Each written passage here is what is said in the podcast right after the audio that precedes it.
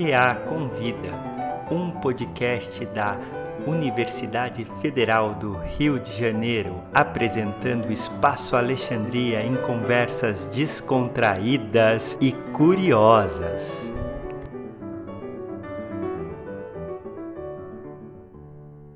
MOB, a gente trabalha com energia solar por assinatura, né? Hoje opera no estado de São Paulo, na área de concessão da CPFL Piratininga e temos uma grande honra em tê-lo como cliente, inclusive nosso, né? E vai ser um prazer discutir esses temas é, de mobilidade elétrica e energia solar, que tem tudo a ver um com o outro, né? É, com o Adalberto, e é uma grande oportunidade de aprendizado para mim também.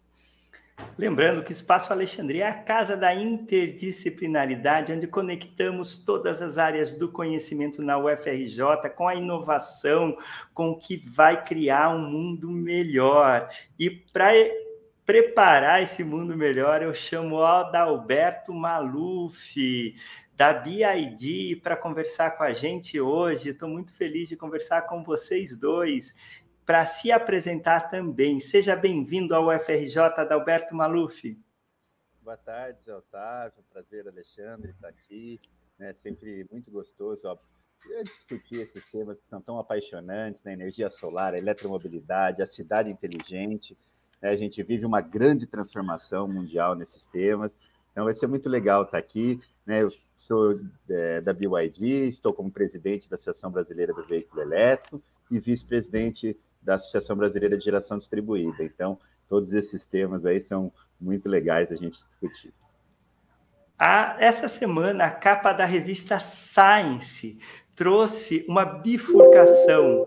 Ela é uma capa que mostra é que nós estamos num ponto de bifurcação, né? Que futuro nós vamos escolher? Será o futuro da sustentabilidade? Eu começo conversando com o Alexandre se esse ponto da sustentabilidade nesse mundo que está em guerra, o que que que está acontecendo hoje com isso, Alexandre? É, de fato a gente vive um, um, um grande paradoxo e, e a indústria é, de energia está, ela está, está sendo é, disruptiva, né? Está acontecendo um fenômeno disruptivo nela porque até alguns anos, né, a energia, é, o, o, ticket médio para você ingressar nesse mercado era muito alto, era um ticket de bilhões de dólares, né? É, então, grandes fundos de investimento entravam, grandes corporações, né? E hoje o, o prosumidor, né, ele pode importar o equipamento da BioID, né? Adquirir, inclusive, aqui no Brasil, né? Até no, na Leroy Merlin é possível fazer isso e passar a gerar a própria energia, né? Isso é uma grande quebra de paradigma Uh, a gente brinca na Samob que se o, o, o Grambel levantasse do túmulo e pegasse o smartphone, hoje não entender nada, né? E o Thomas Edison, se pegasse o, o, o setor, setor de energia e, e, observasse, ele entender quase tudo. Então, é um setor é, é, cuja inovação ela não é tão intensa, mas é, com o advento dessas novas tecnologias, e aí combinando geração solar, prosumidores, é, pequenos produtores de energia, é, com um carro elétrico, com baterias, né, é, a gente está para viver de fato um novo futuro. O que a gente enxerga hoje, né, é esse talvez esse refluxo em função da guerra, né, é, vendo países como a Holanda, a própria Alemanha tentando voltar aí para uma geração um pouquinho mais suja, né, é, mas acredito, eu acredito que isso seja um, um soluço, né, de um mundo que daqui a alguns anos é, vai estar, tá, é, é, o consumidor vai ter um papel fundamental, né, é, e ele vai é, ser o protagonista, né? Não vai ser um simples agente passivo, né? Que simplesmente liga e desliga a tomada e, e, e vê as coisas acontecerem, né? Ele vai ter um papel ativo tanto nas redes, quanto na geração, quanto na mobilidade, e daí por diante. Então eu tenho muita fé nesse futuro, né? Apesar Adalberto, da... Adalberto e os carros elétricos, os ônibus elétricos, o que eles são importantes para a sustentabilidade hoje e no futuro, Adalberto? Bem, a mobilidade elétrica ela reduz a emissão de poluentes locais, reduz os gases de efeito estufa no ciclo de vida completo, né, qualifica o transporte público, melhora a qualidade do transporte público, então atrai novamente passageiros, reduz o ruído urbano, que é muito importante para a melhoria da qualidade de vida, né? Além disso, a mobilidade elétrica é seis vezes mais eficiente do que um motor a combustão. né? embora custe só quatro, cinco vezes a menos, em função dos estímulos, aí, subsídios que a gente tem aos combustíveis fósseis. Mas a verdade é que, a nível mundial, mesmo com esse pequeno retrocesso relacionado à guerra, que no médio prazo, inclusive, vai acelerar, né? Porque agora a Europa está realmente é, se desfazendo da dependência do gás russo, né? Indo com é, políticas muito fortes para a geração distribuída, para solar fotovoltaica, para a mobilidade elétrica. Então a gente vive uma transição energética muito forte. As mudanças climáticas são o maior desafio da nossa geração. Né? Então, o que a gente vê é que, durante a pandemia, quase todos os grandes países do mundo aprovaram políticas públicas muito integradas em relação a esses temas. O European Green Deal, né, o Acordo Verde Europeu, são 800 bi. O pacote de infraestrutura do Joe Biden, né, são quase 2 trilhões de dólares, também muito focado na energia limpa, na mobilidade elétrica, na infraestrutura sustentável. Então, é um processo sem volta né, processos que já vinham antes da pandemia, acho que foram acelerados da, durante a pandemia, em função da digitalização das nossas vidas. Então, o carro elétrico autônomo e cada vez mais conectado e digital, ele vai estar muito mais rapidamente presente nas nossas vidas do que a gente imaginava antes. Alexandre, o porquê que uma fazenda é, comunitária solar, um, um, uma empresa que distribui, vai ser importante para o carro elétrico aí do futuro que o Adalberto falou para a gente. Por que, que a gente precisa é, de uma cooperativa ou de formas aí diferentes é, de geração de energia solar? É, o grande, o grande barato da fazenda solar, né, e por que, que ela é importante e necessária, é, é, ela está embutido no conceito da própria geração distribuída, né? Porque ela descentraliza a geração, né? Ela coloca a geração do lado da, do consumo, né? Então a gente tem aí em Porto Feliz a sua terra, né? Tem as nossas fazendas aí, a nossa fazenda, tem outra em Araçoiaba da Serra, próxima a Sorocaba, que está do lado, né? Do lado do consumo, né? Se você parar para pensar na, no, no, na logística aí, no, nos, é, nas estradas, quer dizer, tem Bandeirantes, tem, tem é, a Anguera, tem é, Castelo Branco, talvez as três, as três principais rodovias do Brasil cortam aí a região, né? Então é um modal logístico bastante modal logístico bastante relevante. E obviamente, quanto mais energia limpa a gente está injetando aí no, no, nessa rede, né? É, mais sustentável fica o carro elétrico do Adalberto, né? Porque a gente tem um parque é, ainda é, hidrotérmico, predominantemente hidrotérmico, né? É, e quando ocorrem problemas como a questão da escassez hídrica, o governo, infelizmente, ainda opta pelo planejamento aí tradicional de despachar térmica, e a gente está limpando essa energia, né? Então, é a última ponta que falta na cadeia aí do, do, do carro elétrico para ele se tornar 100% sustentável, de fato, é a energia limpa, né? E a gente está colocando e... energia aí pertinho aí do, do, do, do, posto onde o carro da Biodi vai ser abastecido ou recarregado. Alexandre, é, é, interessante que uma publicação de 2017 da, da revista Nature mostra que 15 vezes mais emissão de carbono numa hidrelétrica, 15 vezes, uma mais ou menos 5, vai, vamos falar 5 gramas por quilowatt, é, mais de 100 na hidrelétrica, 5 na solar, 4 na eólica ou nuclear, mas é muita diferença. Eu acho que isso ainda a população não está compreendendo, né, Adalberto? Vou pedir para o Adalberto comentar isso, porque 15 vezes, então a gente às vezes acha, imagine só uma hidrelétrica, né? Mas a hidrelétrica tem um impacto é, de carbono muito alto, Adalberto. É, com certeza. Quando a gente analisa do poço à roda, né? Quer dizer, desde lá do início da geração, então, desde o combustível fóssil, a extração lá no pré-sal, refino, ou mesmo hidrelétrica, a gente tem um impacto um pouco maior. Estudos, por exemplo, da União Europeia mostram que o elétrico na Europa reduz 64% a emissão de CO2 equivalente, mas é claro que varia. Então, na Polônia, que tem a matriz mais suja, é 29% de redução de CO2 equivalente. E na Suécia, que tem a matriz mais limpa, é 80%. Né? Então, o Brasil, que tem uma matriz limpa renovável, a gente é líder né, em energia limpa, em eólica, estamos crescendo muito solar, o biocombustível, Então, a eletrificação é muito bom para a gente. O ciclo de emissão do elétrico no Brasil é 83% a menos de CO2 equivalente. Isso sem falar, óbvio, do poluente local. Todo mundo entende que o poluente local é zero, né? Emissão zero de NOx, material particulado, hidrocarbonetos, aldeídos. A melhora da qualidade de vida para a população, a questão pulmonar, de saúde pública é muito importante também. E vamos lembrar de uma coisa que está ocorrendo, né? Eu vou perguntar para o Alexandre. Alexandre, você está notando um, uma média um pouco maior do que o esperado em Araçoiaba e aqui em Porto Feliz na produção? Você Sim. entende por que disso? O Espaço Alexandria fez esse estudo e apresentou no Congresso dos BRICS. É, a nossa planta de Araçoiaba, ela tem gerado 20% acima do, do projetado, né? E a planta de Porto Feliz, uns 5 a 7% acima do projetado. E vocês sabem por que disso?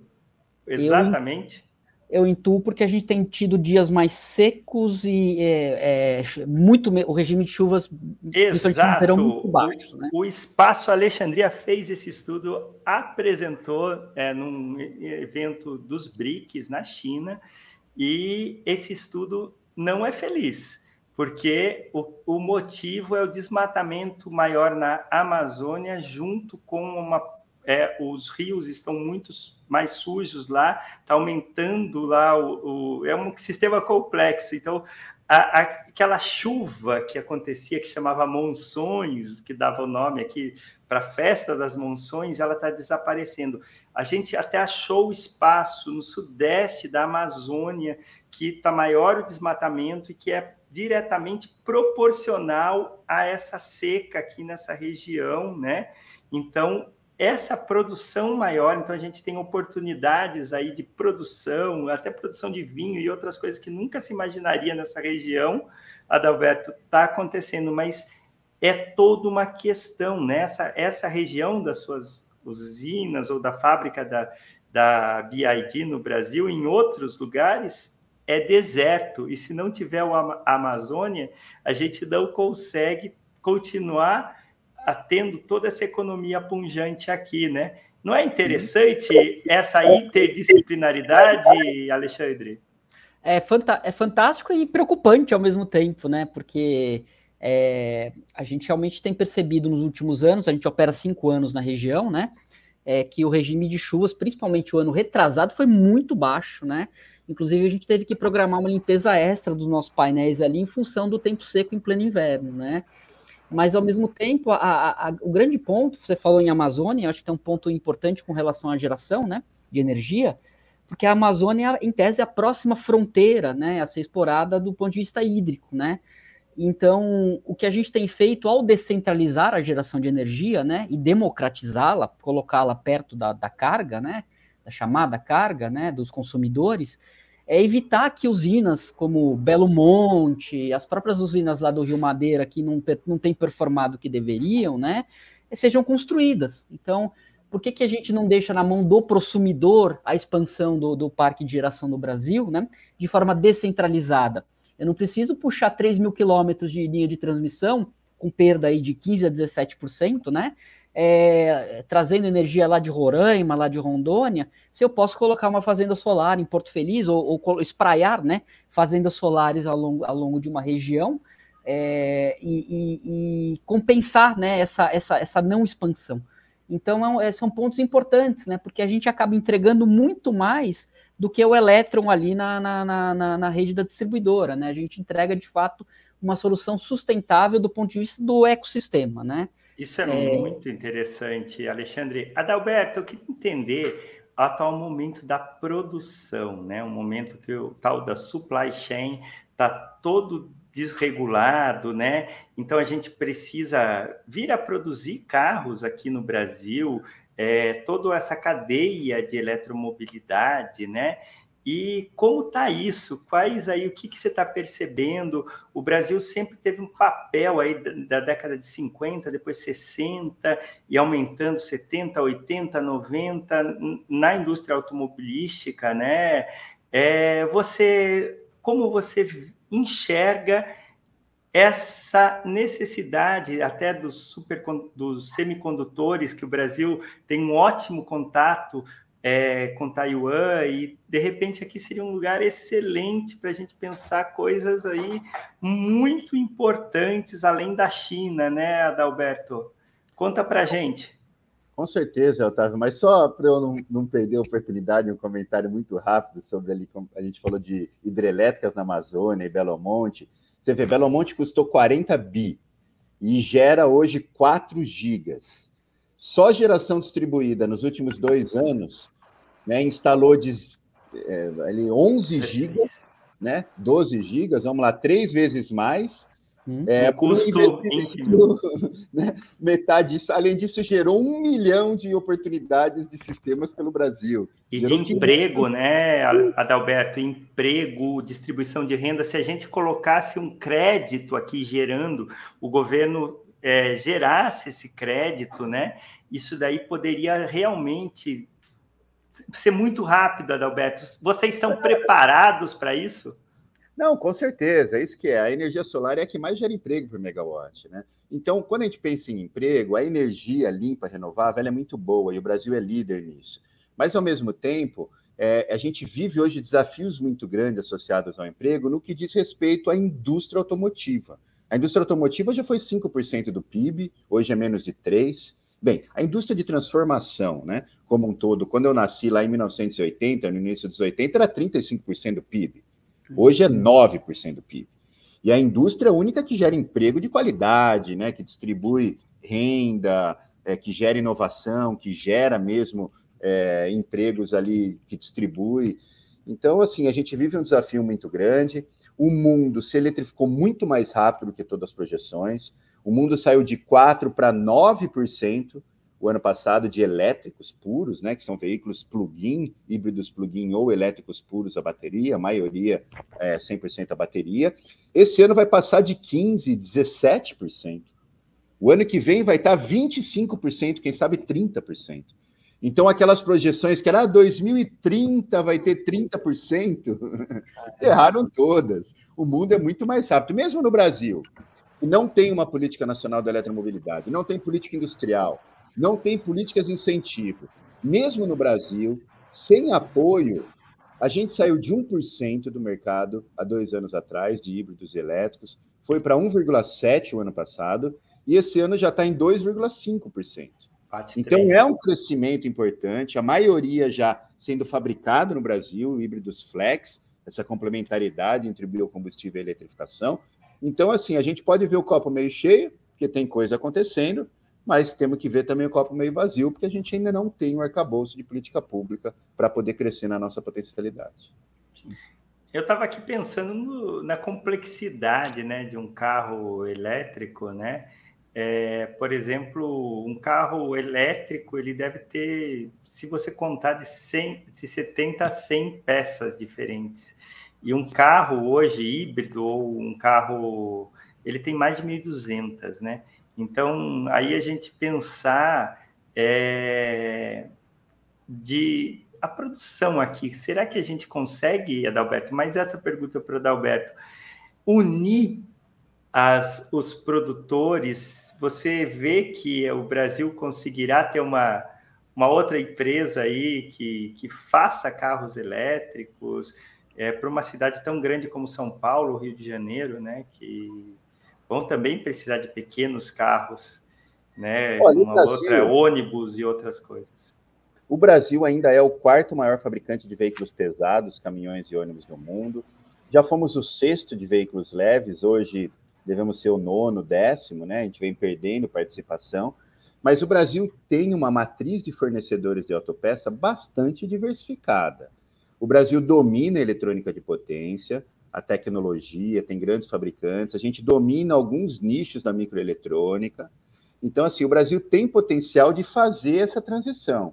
Inclusive, a gente teve anúncios importantes nos últimos anos, né, de montadoras instaladas no Brasil, já sinalizando uma transferência de parte de produção, primeiro para os híbridos flex, que é mais fácil você adaptar a sua fábrica de um motor a combustão para um híbrido flex, aumenta a potencialidade do etanol e tudo mais. E depois é, a gente viu aí, pelo menos no último ano, né, um ano, é, seis meses, um ano, anúncios já de montadoras, a maioria chinesas, né, é verdade, hoje a China domina a tecnologia, domina o mercado de veículos elétricos, já anunciando a fabricação de híbridos plug-in e posteriormente elétricos no Brasil. Então, isso foram anúncios que surpreenderam muito o mercado, porque nós não temos política pública e política industrial para realmente atrair esses investimentos. Mas o Brasil tem um mercado muito grande. Mercado grande, né? Então, é um mercado grande, tem energia limpa, tem parque produtivo, tem mão de obra qualificada. Então, acho que muitos players estão antenados e que o Brasil pode sim ser um player relevante dessa revolução. E, de alguma maneira, a gente é, precisa só colocar ali os ingredientes certos para que essa transição possa ser feita. Isso sem falar, né, Zé da questão dos minérios estratégicos. Né? O Brasil é. tem reserva de todos os minérios estratégicos, né? E não é só o lítio, é, o níquel, o manganês, o grafeno, nióbio, né? Aqueles que a gente ouve sempre, mas também tem as questões de terras raras, né? Que são utilizados muito na eletrônica de potência, na bateria, nos gestores de bateria, nos ímãs permanentes. Então, assim, a gente tem muita coisa acontecendo e o Brasil tem sim tudo para ser um líder nessa indústria. É, de, eu, deixa eu só complementar, Zé. Você, sim, sim. você me se importa, desculpa te interromper. É, pegando o gancho da Alberto aqui, a questão do emprego qualificado, né? É, a gente tem um estudo na, na Bisolar que fala em 30 é, empregos para cada megawatt é, pico instalado, né? E, de fato, é, estima-se um milhão de, de, empregos que a gente gerou, né? Tem gerado aí é, com, com, com o advento da energia solar. E são empregos qualificados, né? O engenheiro, é, o importador, né? é, o próprio fabricante. É, é, no momento onde a engenharia brasileira passou, né, depois da Operação Lava Jato, inclusive, né, as grandes empreiteiras encolheram, né, é, abriu-se uma janela de oportunidade né, com a energia solar de o, o, o quadro qualificado, o, o, trabalhador qualificado, o engenheiro, né, ele assumiu um papel tanto de empreendedor, né, de ter seu pequeno é, a sua pequena empresa de integração, vender, etc., né? É, quanto para, enfim, para é, é, é, essa geração de empregos que não é uma geração de, de, mão de obra banal, né? Não é um prestador de serviço que circula, vai e volta, enfim, desqualificado com todo o respeito, mas é um pessoal que tem alta qualificação, né? E a indústria, e a, e a indústria, talvez esse ressurgimento, né, da indústria automobilística brasileira, né? É, a gente passa lá no ABC, inclusive minha namorada era de lá, e percebia que tinha muito galpão, muita coisa ali que tá, estava e está sendo é, é, desmontada, né? É, existe uma grande oportunidade de ressurgir essa indústria com super emprego qualificado, né? Então o Brasil tem tudo para surfar nessa onda, né? É, talvez com um pouquinho mais de sensibilidade aí das nossas autoridades governamentais, com políticas mais favoráveis, né? Com um olhar diferenciado é, é, com relação tanto à indústria de, de, integradores de energia solar quanto de, de automóveis, né, de elétricos, né, de eletromobilidade, é, temos grandes oportunidades aí de, de ressurgir é, enquanto país que emprega mão de obra qualificada, né, inova. É, eu vou trazer mais uma coisa aqui para o Adalberto. É, quando a gente pensa nesse futuro, é interessante, porque a gente pensa o carro elétrico, energia é, renovável, mas tem uma coisa em tudo isso, tem a informação, a inteligência artificial, porque para distribuir essa energia, nós vamos ter que implementar é, implementar energia, é, inteligência artificial. É o carro para ele conseguir ser semi-autônomo, autônomo, os ônibus. E para tudo isso, a gente tem um grande boom de informação, e junta com a comunicação, com 5G, é, com equipes de desenvolvimento de inteligência artificial que ainda, mesmo na China, ainda está tá muito nebuloso o que, que é isso, né? Adalberto, como que vocês estão se preparando para esse nicho da inteligência artificial? Olha, Zé Otávio, isso aí, você trouxe um aspecto que talvez seja um dos mais relevantes de toda a revolução que a gente vive hoje, né? É, a gente falou muito aqui do carro elétrico e a sua intersecção com o setor elétrico, né? Então, o setor elétrico como um todo. A geração distribuída, que alimenta o veículo, o excedente fica no veículo no horário de pico, o carro elétrico tira a casa da rede, Você carrega à noite com energia das eólicas, durante o pico, vários caminhões podem tirar lá o, a indústria da rede para não pagar a tarifa. Quer dizer, então é fácil entender o carro elétrico, a infraestrutura de recarga e o setor elétrico. Né? Esses três nos parecem assim muito fáceis de entender. Aí agora tem uma camada que vem por cima disso, que eles chamam dos sistemas digitais, né? que aí você fala do veículo, que vai ter sensores, câmeras, né? os lidars, radares, é, é, ultrassom, né? que vão dialogar máquina com máquina, máquina com a, com a infraestrutura da cidade, e a nossa casa, o carro, o trabalho, tudo conectado. Então, essa perspectiva de cidades mais inteligentes, os smart cities, né, a tecnologia da informação e comunicação gerando melhor dados e eficiência, vai produzir uma quantidade de informação gigantesca para nós, seja fabricante, seja usuário, seja poder público, de gerir melhor os ativos que a gente tem nas nossas cidades. Seja do ponto de vista energético, um carro elétrico é um ativo descentralizado de energia, né, que pode ali fazer essa arbitragem de preço, tal, na sua casa, acabou a energia, o carro de táxi vai lá e, e cuida dos semáforos, isso e aquilo. Agora, imagina a quantidade de aplicativo, hardware, software e soluções que vão vir para integrar esse ecossistema todo, do veículo com a casa, a casa inteligente, né? O, o, veículo conectando com o trabalho, as coisas do seu veículo associadas à sua agenda de trabalho, ao seu Zoom. Hoje, os carros elétricos da BYD, por exemplo, você tem uma câmerazinha aqui em cima você liga o Zoom ali dentro. Vocês devem ter visto aquela tela de LCD maravilhosa, né? Dos laptops que a gente fabrica para Apple, que a gente coloca dentro do carro, né? Que gira, aquela coisa linda. Você coloca ali o Zoom, aperta, então você está dirigindo aqui na câmera e você tem aquela tela no Zoom, fazendo uma reunião, né? Você abre a sua agenda, você tem, quer dizer, cada vez mais a gente vai ter essa integração e o valor de mercado dessas tecnologias que agregam o blockchain, a inteligência artificial, todas essas soluções ao redor do veículo com a cidade são muito legais. Claro, inteligência artificial não é uma coisa só, é um vários clusters de tecnologias, né? Desde cloud computing, machine learning, algoritmos, tem muita coisa ali. Agora, quanto mais dados a gente cria, e consegue utilizar esses dados, esse big data, para gerir melhor as coisas, abrem-se oportunidades para a gente ser mais eficiente. Então, acho que o carro elétrico vai ser o centro, na minha opinião, dessa cidade mais inteligente, dessa cidade mais conectada e digital, que vai permitir um montão de outras soluções. Alexandre, eu fiquei pensando na sua solução, né, que você traz para a gente, é que tem uma inteligência aí, a gente consegue medir quando se instala essa energia compartilhada, que a gente pega uma cota, você uhum. tem um sensor que, que ele está ligado na rede, está medindo em tempo real o que está acontecendo na casa. E é muito dado, assim, muito detalhe.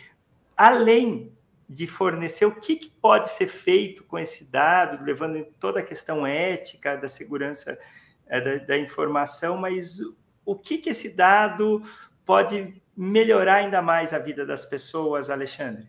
Legal. Eu vou falar do, do, ponto de vista individual e depois do ponto de vista coletivo. Né? Individualmente, é, como eu, eu brigo até uma, uma expressão um pouco forte, mas infelizmente o, o brasileiro, talvez por até uma ideologia é, do nosso, das nossas distribuidoras e nosso regulador, ele é analfabeto né, no consumo de energia. A gente não sabe o que acontece, não tem a menor ideia. Né? E a gente está dando o primeiro passo, é, colocando um equipamento que permite esse acompanhamento em tempo real. Então, você liga um chuveiro, você sabe, você liga um forno elétrico, você sabe, sabe quanto está gastando, inclusive, né? Do ponto de vista, você parar para pensar num pequeno negócio, numa padaria, né? É, por exemplo, a gente já identificou uma padaria em Santos cujo forno era obsoleto, ele deixava o forno ligado a noite inteira para não perder calor, né? Ele começava a assar, é, é, ele começava a assar o, o, pão lá, preparar o pão às quatro da manhã, e ele, para não perder calor, o forno demorava para esquentar, ele deixou lá, deixava 24 horas o forno ligado. Isso, em algum momento, é, pode gerar algum alarme, né? A gente está trabalhando isso, inclusive, que pode conversar eventualmente com o serviço de eficiência energética da distribuidora. né? E, e, e o serviço de eficiência energética da distribuidora oferece um financiamento para um forno novo dele, né? 30% mais eficiente, né? É, isso individualmente, né? Ou um ar-condicionado que a gente identificou numa concessionária em Santos, também é nossa cliente, que ele, ele deixava lá até as 8 da noite o ar-condicionado ligado, não fazia sentido, né? Então a gente sugeriu a ele trocar o aparelho, ele trocou, né, por um aparelho com, com uma tecnologia que permitia ali um timer, etc. Sistemas começou... de recomendação. Sistemas de recomendação. Isso no nível individual, né? Agora, coletivamente, fica mais divertido ainda, né? Porque é, o que vai acontecer no futuro, e talvez não demore tanto, é que essa, essa, essa, essa inteligência artificial, essa massa de dados e essa capacidade de manobra né, que, que, que as redes vão ter, elas vão valer mais que as redes em si né? Quer dizer, o sistema de comunicação e inteligência ela vai valer mais que os ativos da distribuidora, né? Que vão simplesmente obedecer comandos. Então, por exemplo, é, é, será perfeitamente possível é, daqui a alguns anos que a gente é, é manobre ar-condicionados, aparelhos de ar-condicionados ou fornos de padaria é, em Porto Feliz, né? Para suprir uma eventual demanda em, em Tietê, que é aí do lado, né? É, então eu, eu, subo um pouquinho uma temperatura, eu desligo um forno, etc. Sobra numa rede, eu mando para outra, e assim eu faço esse balanço do, do, do, dentro do sistema elétrico, né? Sem precisar despachar uma nova termoelétrica, por exemplo, e, e, e penalizar o, o, consumidor com energia suja mais cara, né? Então a gente enxerga todas essas potencialidades no nível micro, né? E esse conjunto de micro soluções formando uma nuvem né, de inteligência que permita e vai permitir a, a questão de gerir uma rede localmente, o microgrid, né, é, deixando com que a, a, o sistema como um todo seja mais eficiente. Né? É. Então a gente acredita muito nesse, nesse modelo, nesse, nesse futuro. Alexandre, só um comentário aproveitar, né? A gente é, do setor solar fotovoltaico, a gente teve aí que brigar muito contra esse mito, né? Que é, rolou aí uns dois, três anos atrás de pressão de alguns atores que tentaram vender a ideia de que o pobre estaria subsidiando o rico na medida que ele instalava os sistemas solares, a maioria são em residências de classe média, né, em pequenos é, é comércios, indústria, então teve aquela briga lá, que a gente lembra do taxar o sol e tal, e agora, essa semana, a própria Bessolar terminou um estudo, né, da Volt é, é, bot, que mostrou que, na verdade, a entrada da geração distribuída nos últimos anos reduziu em 13 bilhões o custo das redes elétricas, desligando as térmicas e postergando investimentos da distribuidora. Né? Então, quanto mais solar, mais a gente desliga a térmica. Então, gera essa eficiência e gera muitos ganhos. Então, a gente está falando de 5% a menos do custo de energia para todo mundo, porque tiveram um milhão de brasileiros ou um milhão de consumidores que fizeram investimento em energia solar. Se não tivesse todo esse investimento de GD, né, 4 gigas no ano passado, vamos falar 12 gigas nos últimos Tinha caído anos, o sistema em dezembro. Tinha faltado energia no Brasil. Né? O dizer, professor então... Luiz Pinguelli, eu conversei com ele antes, o saudoso Luiz Pinguelli, e ele falava desse perigo né, de, do sistema ruir, né? E a gente chegou muito perto, muito mais que imagina no final do ano passado disso daí. Se, imagine se não tivesse solar, é, é solar e eólica, a gente estava na roça, Alexandre. É, e em adição ao, ao ponto de vocês, né? É, gerando empregos de qualidade e sem um centavo do governo. Quer dizer, foram pessoas físicas e jurídicas que colocaram lá foram atrás de linhas de financiamento, pegaram lá o dinheiro de uma reserva estratégica, eventualmente, né? E colocaram, né? Em, em, em, em geração própria, né? Então não precisou de um leilão, não precisou de uma mega empreiteira. São pessoas físicas, somos nós, pessoas comuns, né? É, é, empreendedoras e investidoras que é, estamos, estamos em rede, né? Como formigas, né? é, fazendo com que isso seja possível, é, o que é um movimento muito mais interessante do que ficar esperando um grande planejamento governamental que caia do céu e que vai resolver os problemas. Alexandre, isso que você trouxe de, de formigas, abelhas, eu vejo eletromobilidade e todo esse setor é, de energia renovável como a gente chegando mais perto desses seres de abelhas, formigas que fazem trabalho. Se a gente olhasse de cima toda essa informação do carro elétrico, a gente vai ter que ter carro e ônibus elétricos, a gente vai ter que ter um avanço na é, nessa tecnologia da informação muito grande, porque imagine, eu saio daqui quero ir para Minas Gerais e eu teria que ter um sistema que eu pudesse parar em qualquer lugar e, e colocar a energia que eu estou gerando ou que eu estou comprando lá junto do Alexandre ou de outra fazenda solar, né? E isso fosse invisível, né? A gente, a gente conseguisse sair do ponto A ao ponto B e, e, a gente realmente criar novos negócios com energia que vai fomentar o brasileiro aí empreendedor, o brasileiro que quer se desenvolver, o impacto disso, um milhão de carros elétricos no Brasil e a energia para mover tudo isso pode ser um, uma grande revolu pequena revolução do Brasil. O que, que vocês acham disso? Não, com certeza, né? Assim, eu acho que, é, por um lado, energia elétrica tem no Brasil inteiro. Todas as cidades praticamente têm energia, né? É, por exemplo, gás não chega em todo lugar.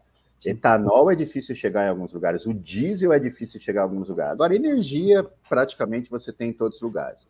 O Brasil ainda tem uma infraestrutura de recarga é, modesta em relação ao resto do mundo, mas ela está meio que equivalente à quantidade de veículos elétricos na rua. A gente tem aí 1.500 pontos de recarga público e semipúblico. Tivemos a chamada 22 da ANEL, que investiu quase 500 milhões em grandes projetos e corredores.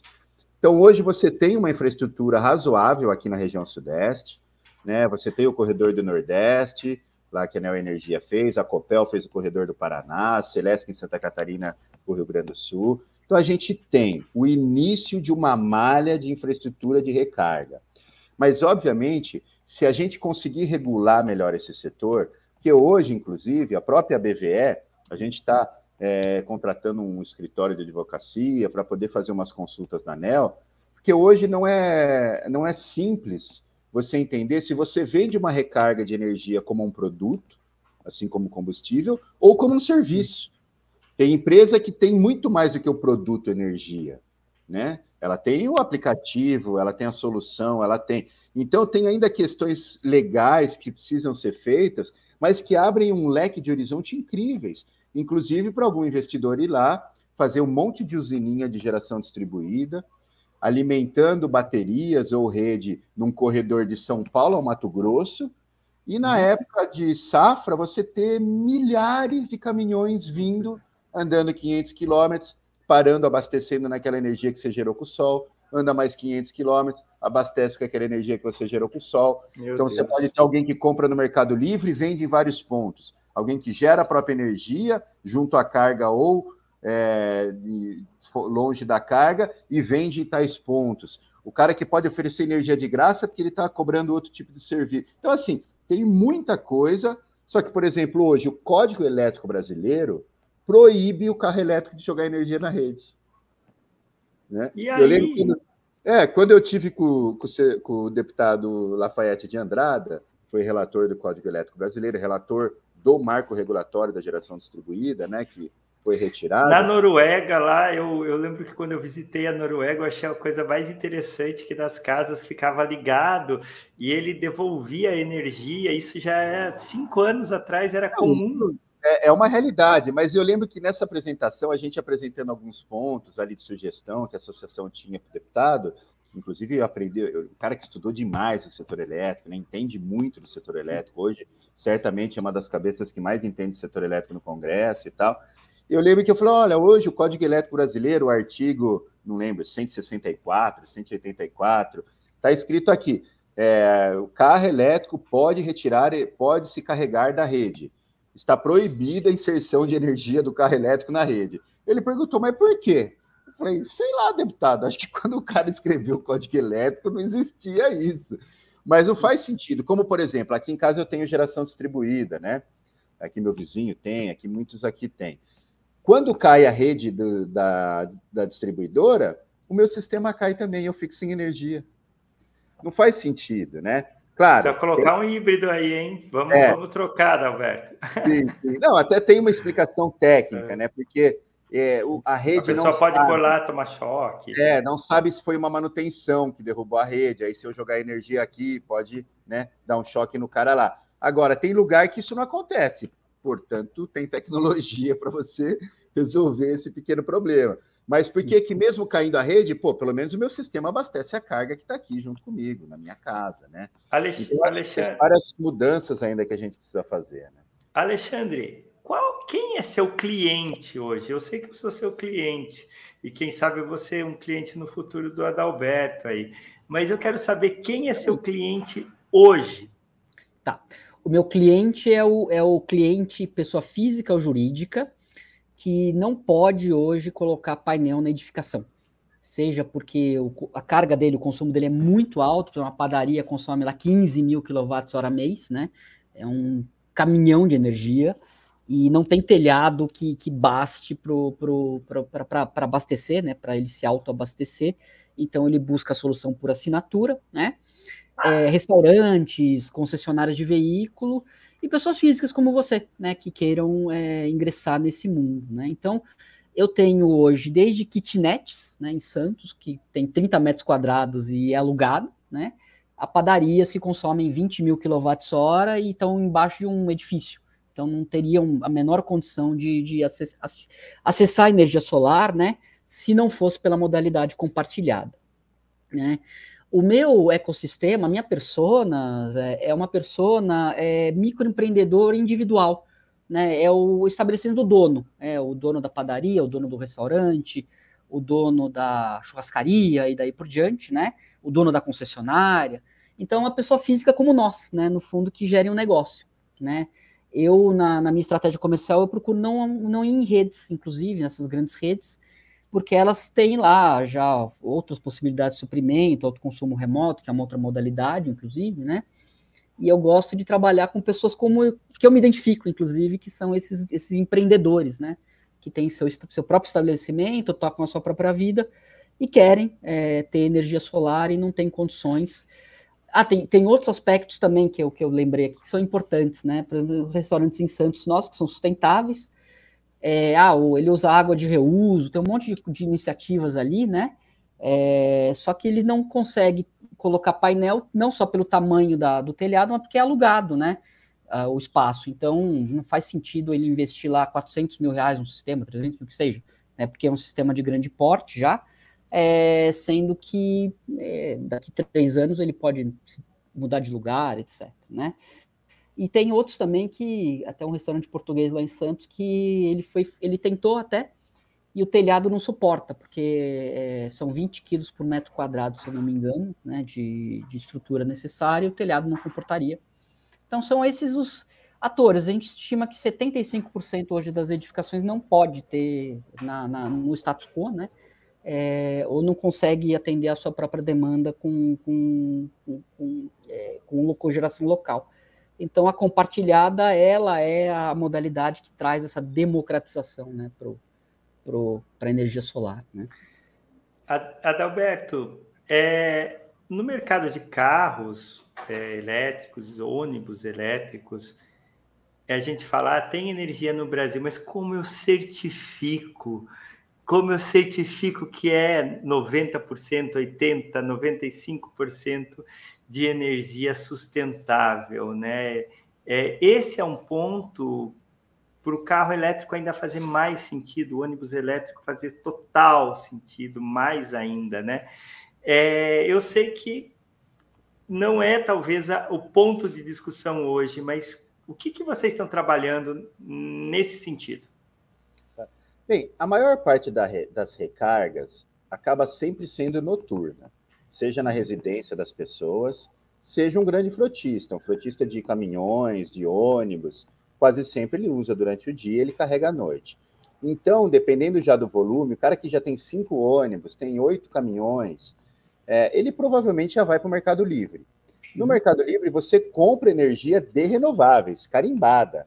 Né? A comercializadora te fala, estou vendendo energia de eólica, né? de, de PCH, de solar. Então, por exemplo, todos os ônibus elétricos de São Paulo, de Campinas, né, de projetos que eu conheço o contrato, a prefeitura exigiu, a SP Trans exigiu que o operador mostrasse um relatório dizendo a energia que abastece esse ônibus vem de fontes renováveis. Ponto. Né? Então, o nosso gargalo de energia, lembrando aquele estudo, tem dois estudos interessantes. Tem um da CPFL no Emotive, que falava que quando a gente atingisse 30% da frota em 2030, vindo de 2020, ia representar 1,7% de aumento de consumo de energia por ano. E é bastante tranquilo, né? Está dentro do, da margem de erro do planejador. A gente tem uma. É, sobe 5%, cai 2%, 7%, né? Tranquilo. Itaipu foi além. Itaipu fez uma simulação lá atrás, que é muito parecido com o que a Bloomberg fez para o mundo, né?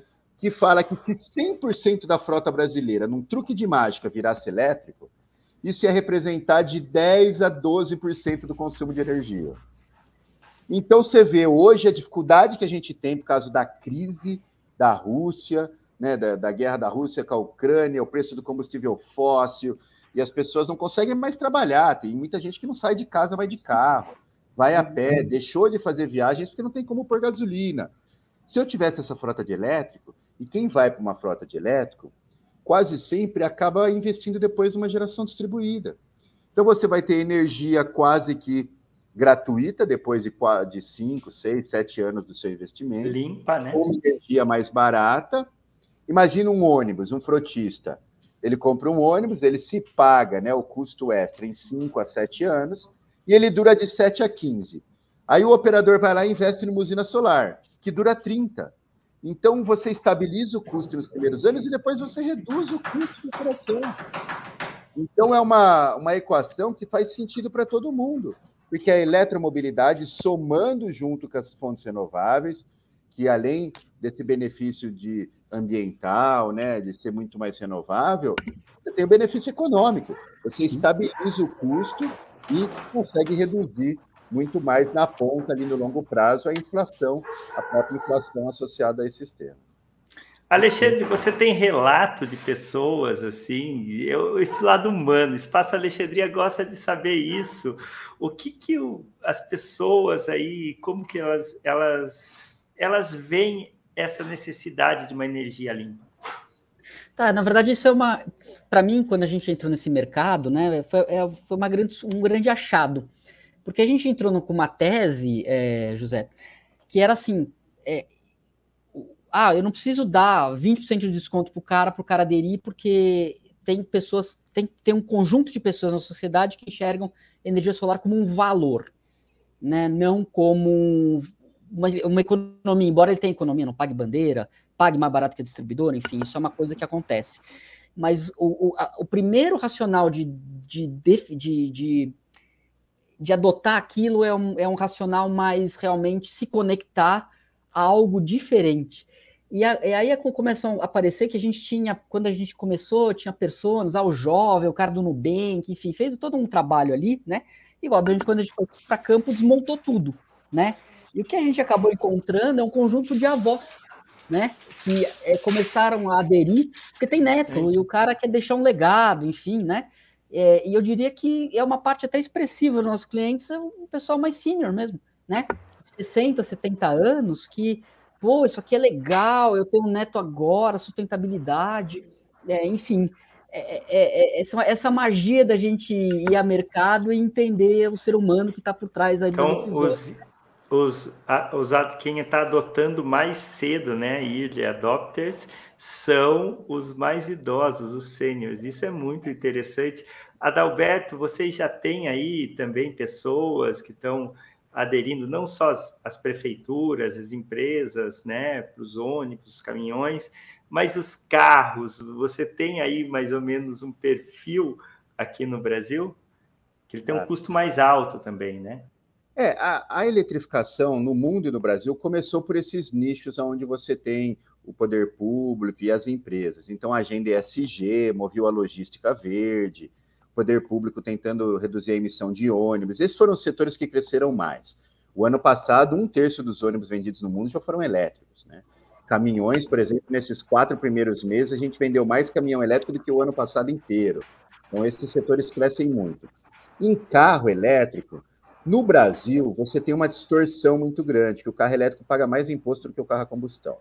Não vamos entrar em detalhe aqui, não faz sentido nenhum, então não adianta a gente ficar discutindo o que não faz sentido, né? Mas infelizmente o carro elétrico chega a pagar o dobro de IPI. Uma bicicleta elétrica paga três vezes mais IPI do que uma bicicleta comum. Não tem explicação, né? Não faz sentido nenhum. Então, assim, por ter essa distorção tributária na entrada dos veículos da base, que tem essa distorção, o veículo de luxo já não tem distorção, porque o carro a combustão também paga uma taxa alta, o elétrico paga uma taxa alta. Então, faz, faz sentido esse carro mais caro é, do que um outro. É, o delta é menor, né, de diferença do elétrico para combustão. Então, a eletrificação no Brasil começou muito sim pelos veículos mais de luxo, pelas SUVs, as marcas mais premium, né? A gente viu isso. A gente teve também muita venda de carro é, sedã, mais popular via locadora. Locadora, o ano passado foram as maiores compras de carro elétrico do Brasil foram de locadoras que depois alugam para aplicativo, alugam para empresas e tal. Agora, esses veículos de carros elétricos, do cara de luxo, é, alguns compraram sim pela pegada ambiental. A gente sente isso em pesquisas, tem ali um terço que fala da questão da sustentabilidade, deixar um legado, quase sempre é um profissional liberal, é um advogado, é um consultor, um cara que tem escritório de, advoca... de arquitetura, né? Então ele, ele, ele, ele, ele entende já essas coisas. Um terço compra pela tecnologia, porque o carro elétrico é uma coisa incrível, né? Ele é todo conectado, digital. Você entra dentro, você fala, meu, é, é uma coisa assim. E tem um terço ali que gosta muito da performance mesmo, né? O carro elétrico é o segundo, é o segundo carro da família, né? Às vezes ele usa. É quase um esportivo. E tal, e ele tem aquele carro para ele, tipo, curtir final de semana e fazer rolê, porque ele tem uma performance diferenciada. Mas o que a gente acredita, ao ver agora a entrada desses veículos mais é, acessíveis, né, uns sedãs, agora nesses últimos meses teve lançamento de carros é, ali mais baratos, elétricos, carros menores, com perfil mais urbano, com menos bateria, com menos autonomia, mas que servem muito, você está vendo já uma chegada desse público mais jovem, né? O público de uma nova geração que ele nem gosta tanto de carro, ele nem queria ter comprado um carro, assim, ele prefere ter um celular legal com acesso ao serviço mobilidade do que o carro, mas de, por circunstâncias de trabalho, por questões ali, está fazendo sentido para ele ter um carro. Só que dentro da cidade ele prefere ter um carro menor, um carro mais barato, né? E é um empreendedor, é um cara que já ganhou um pouco mais, ele está indo e pagando esse investimento maior. Outro cliente que a gente vê muito do carro elétrico também é o cara que, por exemplo, mora em Campinas e trabalha em São Paulo, mora em Jundiaí e trabalha em Guarulhos. Faz todo dia a mesma coisa e dá exatamente o, o, a distância e ele tem a energia que ele já já comprou, já, já tem energia solar é, e antigamente ele gastava dois mil reais de combustível por mês. Então, é, tá tudo bem. Depois ele começou a gastar 3. Hoje ele está gastando 4 mil de combustível por mês. Aí ele fala, pô, a conta está fechando. Se eu compro um carro elétrico, eu poderia comprar um carro de 80 mil. Ah, tem um de 150 mil. Pô, é o dobro quase, né? Agora ele está fazendo a conta que em um ano e meio, dois anos, dois anos e meio, ele pagou essa diferença. Só que ele tem um carro elétrico, que é muito melhor, que é muito mais eficiente. Então, eu acho que tem um misto de todas essas personas, né? E o que a gente vê é que cada vez mais nas pesquisas, a sustentabilidade, né, as questões de ganho de economia, é, redução de emissão de poluentes, começam a entrar no radar dessas pessoas que compram. Então, amplia-se o nicho, né, o, a quantidade de clientes, porque também estão ampliando os modelos. Só para ter uma ideia, agora no Brasil, a gente tem 72 modelos de carros híbridos elétricos. Né? Um número tudo bem, na Europa tem 150 na média, e na China tem 300. Eu estava vendo o relatório da gente. Olha isso! Ontem, né? Estava dando uma entrevista aí, pessoal do Estadão, e eu fui baixar lá o relatório para ver. A China tem 300 modelos. A Europa, na média, de 80 a 150. Na Alemanha, tem 150 modelos. Agora, o e Brasil aqui... saiu de 50 para 70. Estamos com 72 modelos de carros híbridos elétricos hoje sendo vendidos e tem quase uns 20, 30 para ser lançados até o fim do ano. Então, o Brasil vai ter uma quantidade grande de modelos. Aí você amplia o nicho. A hora que você põe um carro elétrico, uma picape, né, um furgão, um furgão maior, um carro popular. Logística, um né? Imagine a logística do Mercado Livre da vida, né?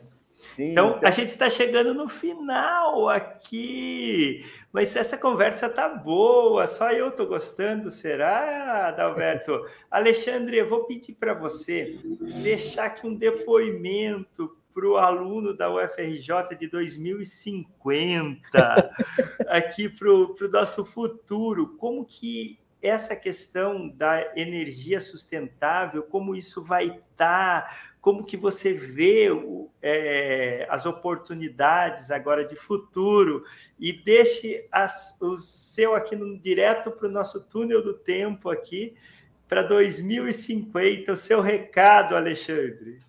Bom, caro aluno da UFRJ, você que me ouve, provavelmente eu já não vou estar aqui, não vou estar entre vocês, mas eu tenho a dizer que o planeta Terra ele depende muito do que a gente está fazendo hoje, né? E a gente com certeza vai entregar um planeta mais me, melhor e mais sustentável, né? É, com recursos otimizados, com inteligência, com é, eficiência, né? E é, é o legado que a gente quer deixar para vocês no futuro. Se não acontecer, vocês me cobrem. Adalberto, a sua mensagem aqui para o nosso túnel do tempo da UFRJ. Bem, eu acho que para vocês, né, alunos aí em 2040, 2050, espero estar com vocês aí de cabelo branco ainda participando dos debates. É, para vocês hoje, a fonte solar fotovoltaico já é a fonte número um há muito tempo. Né? As, a eólicas são a fonte número dois. Vocês cresceram num, num ecossistema já de energia limpa renovável e de 100% de veículo elétrico. Eu sei que você, em 2050, você nem conheceu quase o motor a combustão. Mas é verdade. Hoje, aqui em 2020, tem gente ainda que duvida que a solar vai ser a fonte número um. Tem gente que ainda não acredita que a eletromobilidade vai dominar 100% do mercado entre 2040 e 2050. Por isso, né, você que está no, no auge desse desenvolvimento tecnológico, saiba que são algumas pessoas hoje que estão entendendo essas grandes transformações do mundo, então vão chegar primeiro e vão beber água limpa. Né? Quem chega primeiro faz parte da revolução, né? participa do desenvolvimento dessas tecnologias, que certamente, quando vocês crescerem em 2050, já vão ser a realidade e ninguém vai nem questionar que o Sol vai ser a fonte número um de energia do mundo e que a eletromobilidade vai dominar, até porque o motor a combustão, depois de 2035, ó, depois que a União Europeia proibiu a venda, não vai ter mais quase no mundo inteiro. Vai ficar em museus escondidos aí, vai ficar no submundo. Pessoal, foi ótima a conversa, eu agradeço e até a próxima. Muito obrigado, foi um grande prazer. Obrigado, Tavi, um abraço, obrigado pelo convite. Vocês gostaram? Só vou acabar aqui o stream, né? Quando eu, tenho, eu já volto aí falar com vocês. Eu marquei aqui, vamos ver. Eu estou acabando que ele tá. Deu 58 minutos, vai dar. Só um segundo. Tá, um segundo. Agora eu consigo acabar. Pronto. Acabei. Obrigado é, pela presença. Já